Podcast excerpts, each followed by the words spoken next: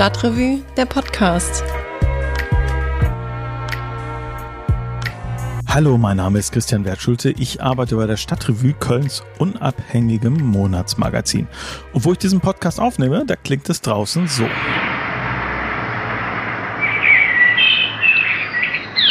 Vögel zwitschern, im Hintergrund rauscht der Verkehr, wirklich die perfekte Verbindung von Natur und menschlicher Kultur. Wobei, vielleicht wäre das Wort Dialektik hier ein bisschen angemessener, denn den Baum, auf dem die Vögel zwitschern, den hat schließlich auch jemand gepflanzt in meiner Nachbarschaft, vielleicht war es sogar das Grünflächenamt. Wilde Tiere, wie die Vögel vor meinem Fenster, die können nämlich nicht einfach so in der Stadt überleben, sondern die brauchen uns Menschen dafür. Niemand weiß das besser als mein Kollege Felix Klopotek. Der hat nämlich zu dem Thema Wildtiere in der Stadt recherchiert und mit dem habe ich mich dann auch darüber unterhalten. Hallo Felix. Hallo Christian. Felix, du hast dich ja beschäftigt mit dem Thema Tiere in Köln. Jetzt muss ich mal ganz blöd am Anfang fragen.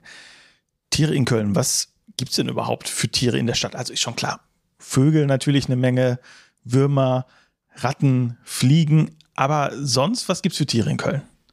Also wir reden ja natürlich über Wildtiere, keine Haustiere und keine ja, Tiere im Zoo, sondern Tiere, die hier in freier Wildbahn leben, die, für die die Stadt die freie Wildbahn ist.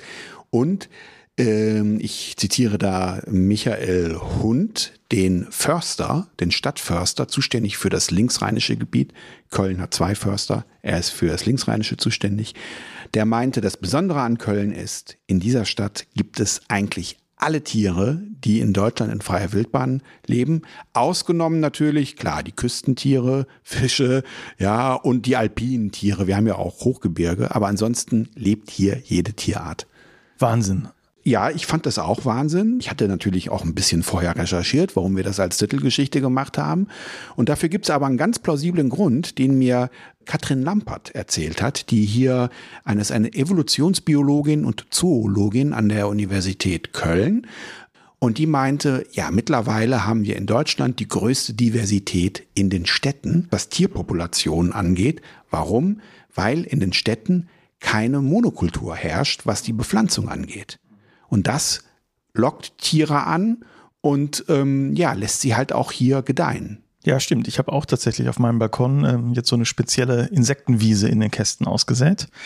Und äh, das ist dann auch eine Vielfalt, die du sozusagen auf so ähm, Ackerflächen oder so nicht hättest an Blumen, die dann da gedeihen wird auf meinem Balkon. Genau, das ist die eine Seite. Ähm, das ist vielleicht auch noch was, da kommen wir vielleicht auch noch mal später drauf. Also man kann tatsächlich schon in seinem kleinen Umfeld auch viel für Diversität machen, auf dem Balkon oder im Schrebergarten ähm, oder irgendwie auf einem Grünstreifen, auf dem, beim, beim Weg zur Arbeit.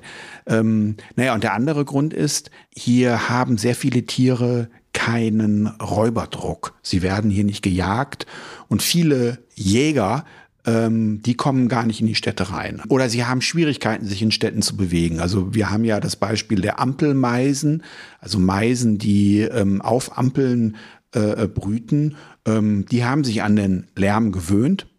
Und die wissen, oder das hat sich sozusagen bei ihnen ähm, ja so eingeprägt, dass sich natürlich über die Straße keine Katze, kein Fuchs schleicht. Die sind da ungestört angenommen, man hat jetzt ein Interesse, diese Tiere auch zu sehen. Gibt es irgendwie einen Punkt, wo du sagen würdest, man kann besonders gut Wildtiere in der Stadt beobachten? Klar, wir wissen alle, für die Halsbandsittiche geht man in den Stadtgarten. Das ist ja bekannt. Die schlafen auf einem Baum direkt neben der Deutzer Brücke. Aber jetzt andere Tiere. So Ampelmeisen erklärt sich von selber. Logischerweise guckt man am besten mal die Ampeln hoch. Aber was ist denn mit sowas wie Füchsen oder Wildschwein oder Madern oder Nutrias? Auch ja so ein klassisches Tier, was du wahrscheinlich in Köln aufgrund der vielen, vielen Wassermassen sehr gut findest. Ja, ich fange mal bei den letzten an. Die Nutrias, die hier gerne mit Bibern verwechselt werden. Sie heißen aber offiziell Biberratten, sind also keine Biber. Und das ist ein Beispiel dafür, ähm, also ich sag's mal so, ist natürlich jetzt menschlich, aber die sich hier gut gehen lassen, weil sie einfach nicht, sie haben ja einfach keine Feinde. Also die leben in den Rheinauen mehr in Bonn als in Köln. Und äh, fallen da auf als irgendwie träge Tiere, die sich da auch nicht sonderlich so verscheuchen lassen. Ähm, sollte man auf keinen Fall irgendwie zu streicheln versuchen, weil die Kiefer und Zähne haben, mit denen die Äste zerteilen können. Und wenn die einmal zubeißen, ist der Finger weg. So. Ähm, ja, also äh, bei den Füchsen, das wird sogar in den nächsten Jahren immer mehr werden. Also die verlieren ähm, immer mehr die Scheu. Aber da ist zum Beispiel ein ähm, sehr schöner Punkt, wo man sie oder eine sehr schöne Stelle auch selber so zum Verweilen schön abends am Herkulesberg, Übergang Herkulesberg, Mediapark. Da kommen nämlich dann die in der Dämmerung die Füchse ähm, runter ähm, vom Herkulesberg in den Mediapark wegen der Grillreste. Also die, die Füchse selber bevorzugen tatsächlich Rückzugsgebiete, zum Beispiel in diesen Grüninseln bei Autobahnauffahrten. Ähm, ist für sie nicht ganz ungefährlich, aber nachts ist es nicht so befahren und dann trauen die sich da raus. Oder halt tatsächlich Grünstreifen, die wir gar nicht so wahrnehmen. Sie sind auch viel wohl am Rhein, auf der anderen Rheinseite, ähm, unweit zum Beispiel der Deutzer Brücke. Und wenn dann mal was abgesperrt wird, wie diese Drehbrücke am Deutzer Hafen, und da gibt es dann eine Verbindung nicht mehr zum Rhein, wo dann auch also mit einem Mal weniger Leute verkehren, das ist dann ideal für die Füchse. Ja, ähm, Einsatz zu den Füchsen. Das scheint nur so spektakulär. Füchse waren früher wohl keine Seltenheit in Städten. Die haben den Menschen eigentlich bei seiner Urbanisierung immer begleitet. Sie wurden nur hier in Mitteleuropa heftigst bejagt, weil sie als Überträger der Tollwut galten ähm, ich drücke das mal vorsichtig aus, ich weiß nicht, vielleicht waren sie es auch wirklich, aber die Tollwut ist nahezu ausgerottet. Das gibt es eigentlich nicht mehr. Und seitdem werden die Füchse auch nicht mehr bejagt. Und das Ergebnis ist, dass die Füchse ähm, einfach wieder mehr werden und wahrscheinlich auf den Stand zurückkommen, wie es vielleicht mal vor 100 Jahren der Fall war. Spannend. Ist das denn so, dass diese Tiere dann quasi von außerhalb in die Stadt ähm, einwandern? Also jetzt weiß ich nicht, aus dem Königsforst oder halt von, von Pulheim oder so, diesen verschiedenen Grünflächen? Oder ist das so, dass die wirklich auch die Stadt zu ihrem Lebensmittelpunkt gemacht haben? Da kann man verschiedene Sachen zu sagen. Also wenn man jetzt sozusagen den Försterstandpunkt wahrnimmt, für den ist das alles alles sozusagen städtisches Gebiet und der würde jetzt, also das habe ich in dem Gespräch mit dem Herrn Hund gemerkt, der wird jetzt gar nicht so groß trennen zwischen Grünfläche und äh, bebauter Fläche. Ne? Der ist ja auch zuständig für den Stadtgarten, auch darum muss sich ein Förster kümmern und der wird jetzt diese Trennung nicht machen. Ähm, wie gesagt, Tiere wie Füchse, Wildschweine, die brauchen offensichtlich diese Rückzugsgebiete. Und das heißt, die findet man ähm, eher am Stadtrand. Ähm, wo sie dann die Brut großziehen. Ähm, ja, ja, aber das andere, wir hatten ja zum Beispiel die äh, Vögel, die sind natürlich in der Stadt. Für die, also es gibt ja diese ähm, fällt mir jetzt gerade der Fachausdruck nicht ein, aber Vögel, die sozusagen in, in ähm, das sind nicht nur Mauersegler, gibt auch andere, die sozusagen in den Ritzen von äh, Wänden, an so einem Vorsprung von einem Haus nisten. Und für die ist das ja wirklich sowas wie ein Gebirge hier. Die nehmen das ungefähr so wahr, vielleicht wie die Alpen oder so. Und ähm, die haben dann tatsächlich auch die Stadt sozusagen für sich entdeckt als ein Ort, wo es halt viele natürliche Feinde nicht gibt. Mhm. Ist es denn so, dass die Tiere sich quasi anpassen oder ähm, an das Leben in der Stadt, dass sie sich anders verhalten? Äh, hier, dass sich da neue Verhaltensweisen auch herauskristallisieren. Wenn man jetzt zum Beispiel Füchse, sag ich jetzt mal, in der freien Wildbahn äh, beobachtet und dann Füchse, die sich in der Stadt niederlassen, haben dir deine GesprächspartnerInnen da was erzählt? Ja, also die Tiere haben offensichtlich eine sehr große Variabilität in ihrem Verhalten. Also wir haben hier am, zum Beispiel sieht man sie auch am, am Weiher, am Mediapark, diese Nil- und Kanada-Gänse, die leben in Kanada äh, also die Kanada-Gänse leben in Kanada überhaupt nicht in Städten, würden die sich niemals reinwagen. Ähm, die sind, ähm, das sind keine Kulturfolger. Kulturfolger sind Tiere, die einfach sich schon seit Jahrtausenden äh, an die Fersen des Menschen geheftet haben. Jeder kennt die Ratten und natürlich die Mäuse, die Füchse. Ähm, nein, sondern das sind wirklich Tiere, die hier aufgrund irgendeines dummen Zufalls äh, mal ausgesetzt wurden. Äh, ganz kurz, wie diese Halsbandsittiche, ähm, die ähm, nicht aus dem Floh ent, äh, aus dem Zoo entflohen sind, äh, sondern äh, einem privaten Züchter gehörten. Das, das Urpaar gehörte einem privaten Züchter dessen Voliere in einem Sturm kaputt gegangen ist. Da sind die dann geflohen. Das sind keine Kulturfolger. Und da sieht man aber, wie sehr die sich ähm, anpassen können. Bei Vögeln ist es so, dass sie ähm, einfach viel lauter singen, um sich, und sie singen wohl auch weniger komplex, um sich gegen den Autolärm durchzusetzen. Ah, okay, ändert sich also der Vogelgesang. Ja, kann ich mir gut vorstellen, dass dann, wenn so ein tieffrequentes Brummen die ganze Zeit im Hintergrund ist, dass man dann seinen eigenen Gesang auch ändern muss. Also, du hast es ja eben schon erwähnt, es gibt bestimmte Gefahren äh, in der Stadt. Du hast es bei den Füchsen erzählt, logischerweise. Klar, die Autos sind wahrscheinlich eine große Gefahr. Bei den Halsbandsittichen ist es die Stadt Köln selber, die sie ja mal eine Zeit lang auch vergrämen wollte, weil sie gesagt hat, das geht nicht, die sind zu laut. Das stört. Gibt es denn generell Gefahren für Tiere in der Stadt, die es ähm, ja, die sozusagen wirklich so die Existenz von diesen Tieren auch bedrohen als Tierart. Das würde mich jetzt mal interessieren. Wir reden ja gerade auch im Zusammenhang mit dem Klimawandel immer auch viel vom Artensterben. Wie sieht das aus mit Städten? Begünstigen die sowas? Ähm, ja, und zwar insbesondere, also nicht durch die Kulturfolger, sondern durch die Arten, die halt hier dem Menschen entkommen sind, die, wie gesagt, die hier mal ausgebrochen worden sind. Und da habe ich bei meinen Gesprächspartnern ähm, zwei Haltungen oder zwei Positionen zu. Die eine ist eine praktische Beobachtung. Es geht da wieder mal um diese Kanada-Gänse, die tatsächlich die einheimische Entenpopulation unter Druck setzen und ähm, ganz massive Futterkonkurrenten sind und offensichtlich auch sehr aggressiv dann ähm, ihr Futterrevier verteidigen. Und das führte sogar dazu, dass ähm, diese Kanadagänse, das war wohl ein Vorfall im Tierpark in Lindenthal, dass die sogar Enten erschlagen haben.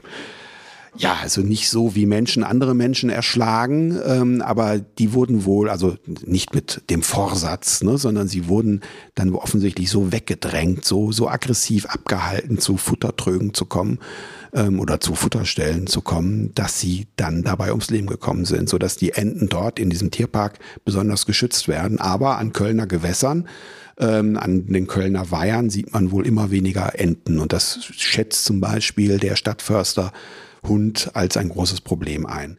Die Futterkonkurrenz wird dagegen von Katrin Lampert als nicht so ein großes Problem gesehen, sondern ähm, die Diversität, also, sondern ähm, die Krankheiten sind das Problem. So, also wenn wir eine invasive Art haben, die sich durchsetzt, indem sie die anderen Arten verdrängt, ganz kurz, invasiv heißt, das ist eine Art, die eigentlich nicht hier heimisch ist, wie jetzt zum Beispiel diese Halsbandsittiche, die entkommen genau, sind. Okay. Genau, mhm. ähm, die durch äh, ja, manchmal aber auch zum Beispiel durch den Transport von ähm, Nahrungsmitteln.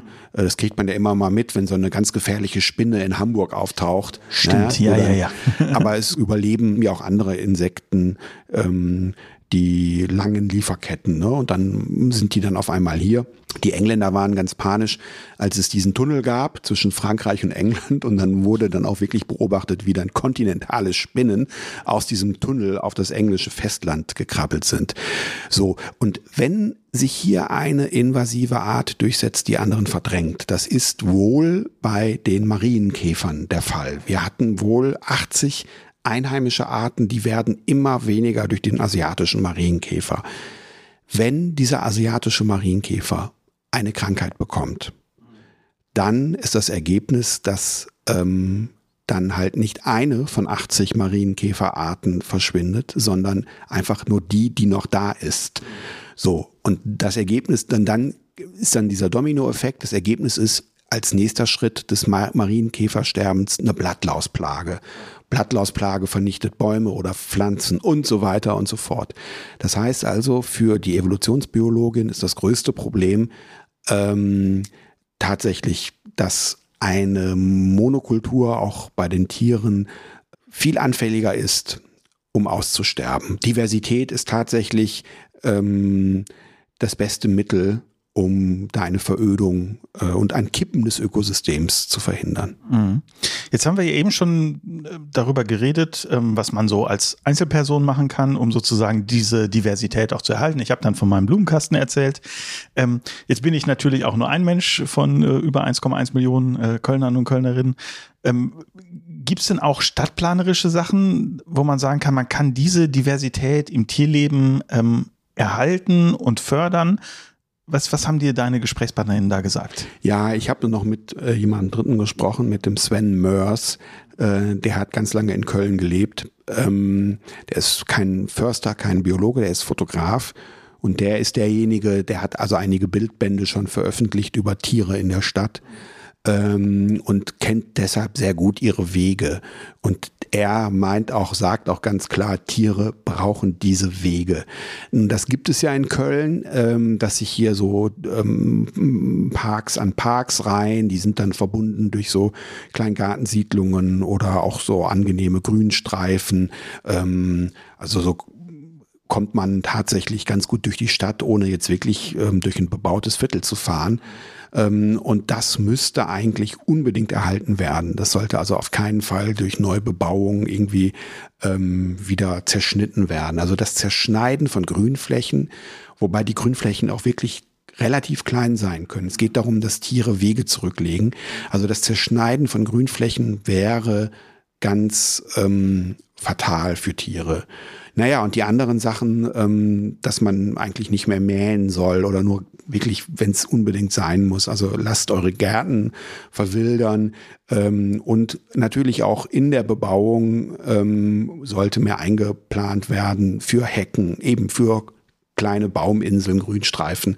Es ist relativ wenig, was man da machen muss, um halt diese Fauna zu fördern, was eigentlich auch ganz angenehm ist. Man muss eigentlich nicht so richtig viel Geld in die Hand nehmen. Mhm. Ja, ist ganz interessant, vor allem, weil viele dieser Möglichkeiten, also so kleine Grüninseln und sowas ja auch gerade ähm, als einfach zu realisierende Möglichkeiten ähm, gelten, die Folgen des Klimawandels abzumildern. Ne? Bäume werfen Schatten. Wenn man irgendwie ein Stück im Bürgersteig einfach öffnet, gibt es eine neue Sickerfläche. Da können sich Gräser ansiedeln. Das ist wiederum gut für das sogenannte Mikroklima. Das senkt also die Wärme in der Umgebung, weil da nicht so viel Hitze drin gespeichert wird wie in Asphalt oder Stein. Eigentlich total interessant, wie das so Hand in Hand geht, finde ich an dieser Stelle. Ja, man merkt, dass wir natürlich vermittelt auch Teil dieses Ökosystems sind mhm. und wir dann auch davon profitieren. Genau, mhm. ja. Genau, aber natürlich wir als Menschen sind da der zentrale Akteur einfach in der Stelle, ne? Ähm, das ist richtig. Also das fiel auch immer in den Gesprächen dieses Schlagwort, äh, dass wir im Anthropozän leben, also in dem Alter der Erde, in dem Zeitalter der Erde, wo eigentlich jede weitere Entwicklung wesentlich vom Menschen gestaltet wird. Mhm. Klar, die Natur ist natürlich unkontrollierbar. So ein, so ein Wildschwein, das also ähm, sich dann äh, in die Vorgärten von Delbrück und Dünnwald hineinwagt und dort die Vorgärten zerwühlt, ist natürlich unkontrollierbar. Das ist klar. Also die Natur bleibt immer wild. Und trotzdem nutzt natürlich das Wildschwein die Wege und die, die, sagen wir mal, Nahrungsangebote, die wir ihm oder ihnen liefern. Ne? In dem Sinne, ja, wir sind tatsächlich der entscheidende Faktor. Wir kommen zum Schluss. Ich wollte dich noch einmal was Persönliches fragen. In dieser ganzen Recherche, die du da gemacht hast, gab es irgendwie ein Tier, was dich da besonders fasziniert hat und wenn ja, warum? Ja, ein Tier, ähm, das aber das Köln ähm, besucht hat auch wieder besuchen wird, ähm, aber hier nicht wohnen wird, nämlich der Wolf. Ja, also die Wölfe, die brauchen nochmal anderen Rückzugsraum als äh, Füchse. Man spricht ja davon, dass äh, ein Wolfsrudel 400 Quadratkilometer nicht zerschnittene, also von Autobahnen nicht zerschnittene Fläche braucht. Äh, das gibt es hier nicht. Es gibt aber am Nordrand des Ruhrgebietes und ähm, im Siegerland äh, Eitorf, die Ecke, da gibt es wohl Rudel. Das ist ja schon eigentlich der, das erweiterte Umfeld von Köln. Ja, aber warum äh, mich trotzdem der Wolf ähm, so fasziniert hat, einfach, also äh, er ist ja hier beobachtet worden. Er war auf dem Ge Gelände der Rheinenergie, dort ist er gefilmt worden. Er hat Schafe gerissen in ähm, Merkenich. Ähm, er war wohl irgendwie zwei Tage in Köln. Also bei Wölfen ist es so, dass ähm, die Jungtiere ähm, ihre Lehr- und Wanderjahre, die männlichen Jungtiere ihre Lehr- und Wanderjahre absolvieren müssen. Das heißt, sie werden, ähm, wenn sie kräftig genug sind, aus ihrem Rudel verstoßen und dann sind sie halt unterwegs. Und so ein Wolf legt 600, 7, 8, 900 Kilometer zurück. Der Wolf in Köln kommt, ähm, war alpin. Der ist also sozusagen durch ganz, von den Alpen durch ganz Deutschland gewandert. Wölfe sind so kräftig, dass sie den Rhein durchschwimmen.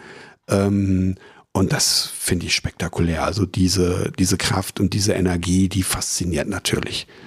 Ja, spannend. Bin ich auch mal gespannt, ob der Wolf nochmal wiederkommt, war ja auch wirklich medial ein großes Ereignis. Die Schafe sind auf jeden Fall oft da. Äh, jetzt Tipp, ich mag nämlich die Schafe besonders gerne, vor allem diese Schafe, die sich da vor dem Axer Hochhaus am Rhein manchmal niederlassen. Aber das sind natürlich keine Wildtiere, sondern die werden, werden gehalten vom Schäfer und vom Schäferhund. Ja, und offensichtlich brauchen die jetzt einen besonderen Schutz. Also ganz kurz noch zu den Wölfen. Köln liegt wohl wirklich ähm, in einer Route und zwar zwischen den Ardennen und ähm, naja, ähm, ich sag mal so Vorpommern, äh, Nordvorpommern, ähm, also die Gegend da rund um Greifswald. Und offensichtlich kommen Wölfe aus Rudeln vom Nordosten und laufen dann halt wohl bis in die Eifel und bis in die Ardennen rüber. Und in, auf, auf diesem Wege ähm, liegt nun mal halt ähm, das Rheinland, das Ruhrgebiet und da ist die Wahrscheinlichkeit sehr groß, dass wir hier in Zukunft häufiger Wölfe beobachten können. Vielen lieben Dank, Felix. Das war sehr interessant. Ja, danke schön, gerne. Ja, mehr über wilde Tiere in der Stadt könnt ihr dann in der aktuellen Stadtrevue lesen und zwar mit sehr schönen Fotos von Sven Mörs und dessen Buch Großstadt Wildnis möchte ich euch auch wirklich sehr ans Herz legen. Das habe ich auch noch in den Show Notes verlinkt. Falls ihr diesen Podcast unterstützen wollt, dann schaut doch mal auf stadtrevue.de slash support vorbei. Da könnt ihr uns ein bisschen Geld zukommen lassen oder sogar die Stadtrevue abonnieren. Das hilft uns nämlich am meisten.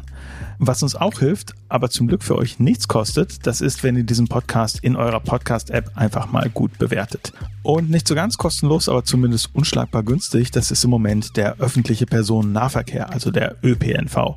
Bis Ende August kostet er nämlich nur noch 9 Euro pro Monat und dieses 9-Euro-Ticket, das ist dann auch noch in ganz Deutschland gültig. Eine gute Gelegenheit für uns, mal nach dem Zustand des ÖPNV in Köln zu fragen. Und ein Aspekt ist bei dieser Frage wirklich unvermeidlich. Das ist die Ost-West-Achse, also die Verbindung vom Heumarkt bis vielleicht noch zum Aachener Weiher. Wie weit da die Planungen sind, das weiß mein Kollege Bernd Wilberg. Hallo Bernd. Hallo Christian, grüß dich. Bernd, 2018, also vor vier Jahren, da haben wir eine große Titelgeschichte geschrieben und zwar zur Ost-West-Achse. Ähm, für diejenigen, denen dieser Begriff nichts sagt. Das ist also der Teil des KVB-Netzes, auf dem die Linien 1, 7 und 9 fahren. Und da geht es jetzt speziell um den Teil zwischen Heumarkt und Neumarkt und vielleicht ja noch ein bisschen weiter darüber hinaus, quasi äh, bis zur inneren Kanalstraße. Dieser Teil soll also neu gemacht werden. Und wie genau darüber gibt es einen Streit? Plant man jetzt da eine neue U-Bahn, geht also unterirdisch, oder macht man es wie bisher? Man lässt die KVB-Bahn oberirdisch laufen und macht es einfach nur alles ein bisschen hübscher, gibt denen mehr Raum und so weiter und so fort. Jetzt mal ganz kurz. Wir haben das damals aufgedröselt. Was genau sind denn die Argumente für die eine und gegen die andere Variante beziehungsweise umgekehrt? Ja, wenn wir denn die Varianten jetzt schon alle kennen würden, die äh, kennen wir zwar schon, denn du hast es richtig gesagt, es geht um die Strecke ab äh, Heumarkt, dann über den Neumarkt, über den Rudolfplatz und vielleicht sogar noch ein bisschen weiter. Das wären die Varianten für den Tunnel und es wäre auch die Variante, wenn wir nur oberirdisch was verbessern würden für den ÖPNV. Die Sache ist die, dass da, wie du schon sagtest, drei Linien verlaufen, die alle hochfrequentiert sind. Die Linie 1, die 7 und die 9. Und insbesondere die Linie 1, die ja von Weiden im Westen bis nach äh, Bergisch Gladbach-Bensberg geht die ist komplett überlastet, schon seit vielen Jahren. Und das will man ändern. Und da ist jetzt die Frage, hilft da ein Tunnel, zumindest für einen Teil der ähm, KVB-Linien? Oder kann man das alles oberirdisch regeln, wie du sagtest? Ähm, die Argumente für die U-Bahn sind, dass man sagt, da haben wir dann mehr Platz, um die Bahn, die dann 90 Meter lang sind und nicht nur 60 wie bislang, dass wir denen dort die richtigen ähm, Haltestellen bauen können. Denn das ist ganz schön aufwendig, wenn man das oberirdisch macht. Da ist vielleicht dann nicht genug Platz. Und deshalb sagt jetzt im Rat die CDU, die FDP, aber auch die SPD, wir wollen da einen Tunnel bauen. Wie weit, wie lang, müsste man noch sehen.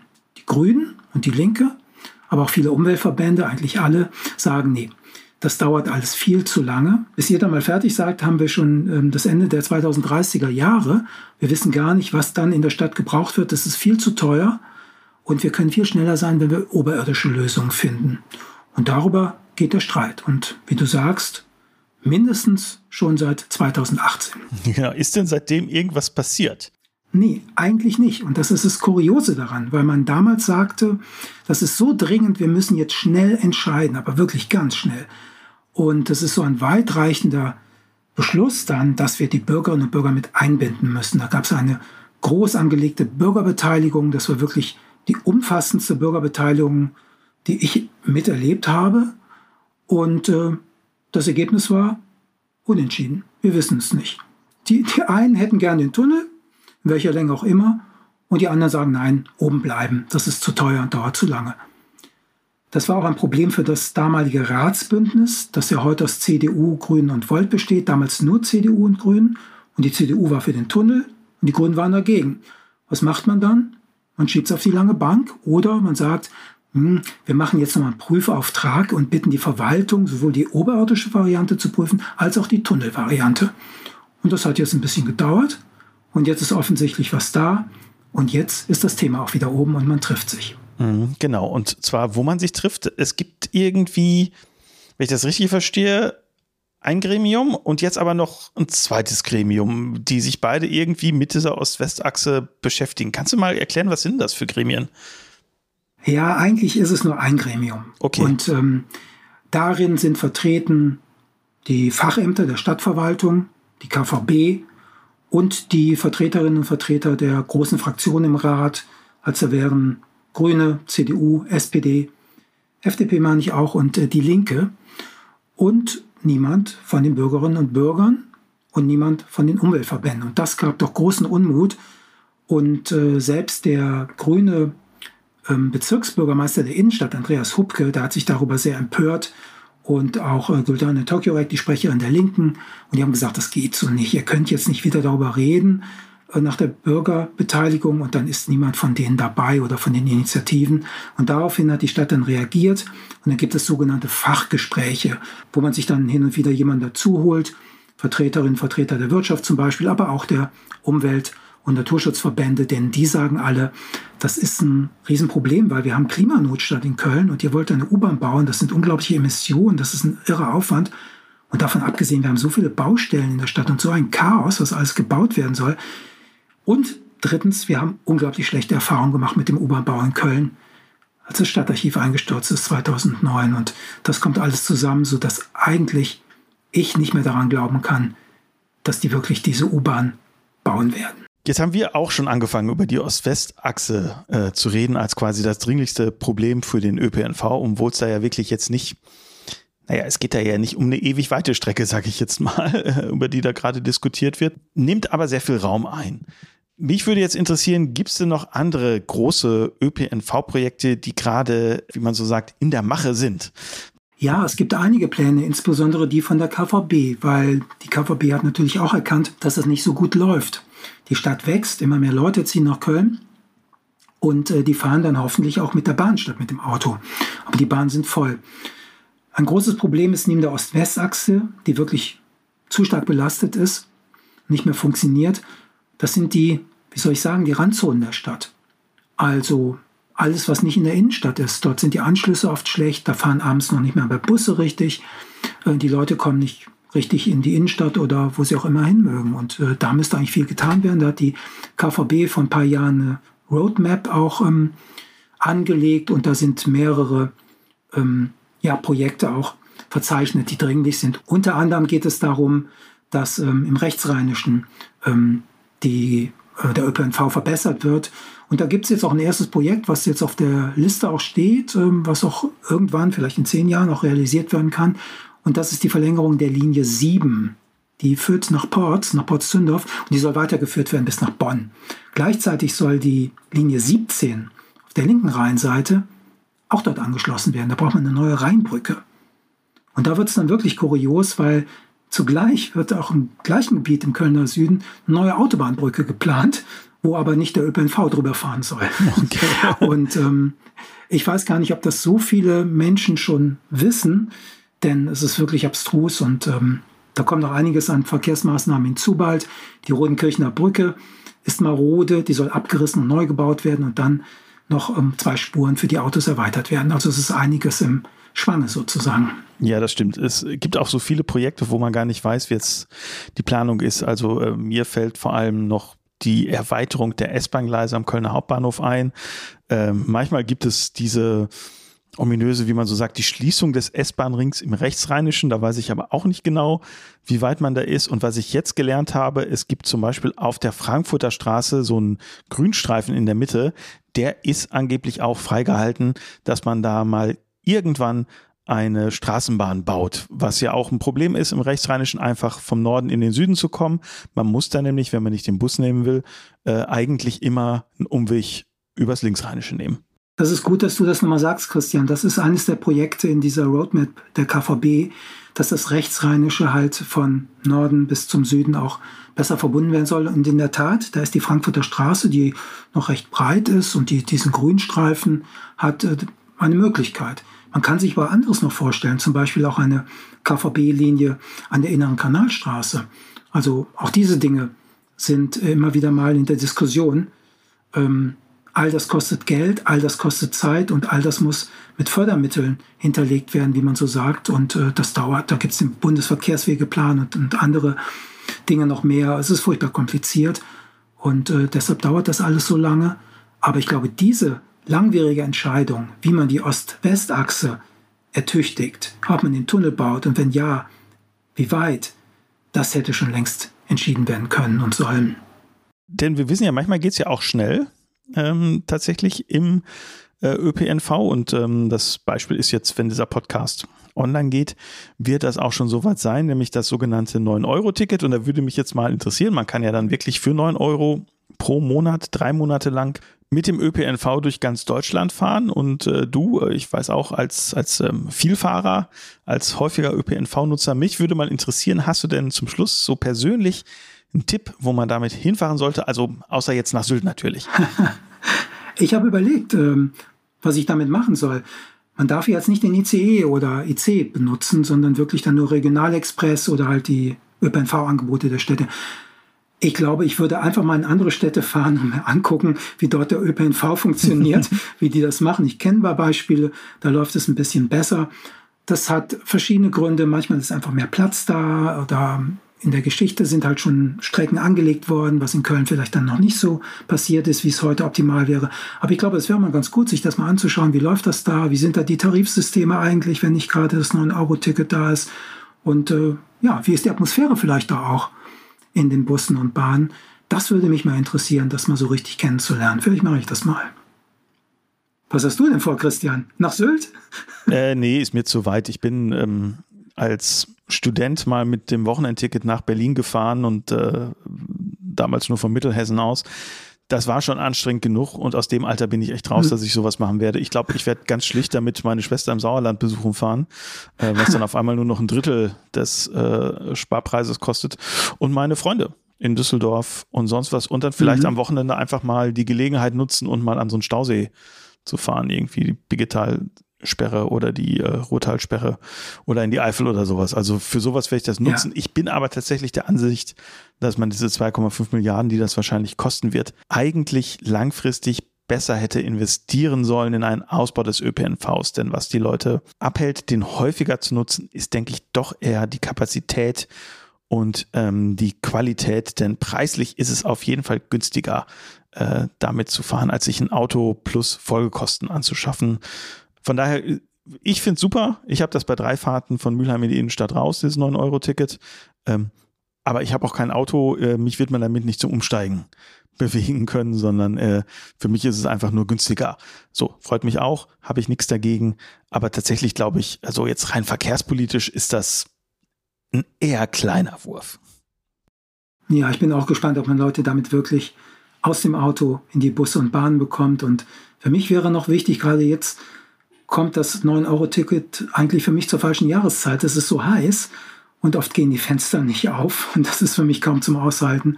Deshalb werde ich auf jeden Fall dann die S-Bahn benutzen. Das darf man ja damit. Ja, genau. Ist bei mir auch so. Tatsächlich nutze ich den ÖPNV eigentlich so zwischen November und März, wenn also das Wetter auch richtig schlecht ist. Häufiger bei dem schönen Wetter, heute haben wir ja 30 Grad, fahre ich tatsächlich fast immer mit dem Fahrrad und werde das auch weiterhin machen.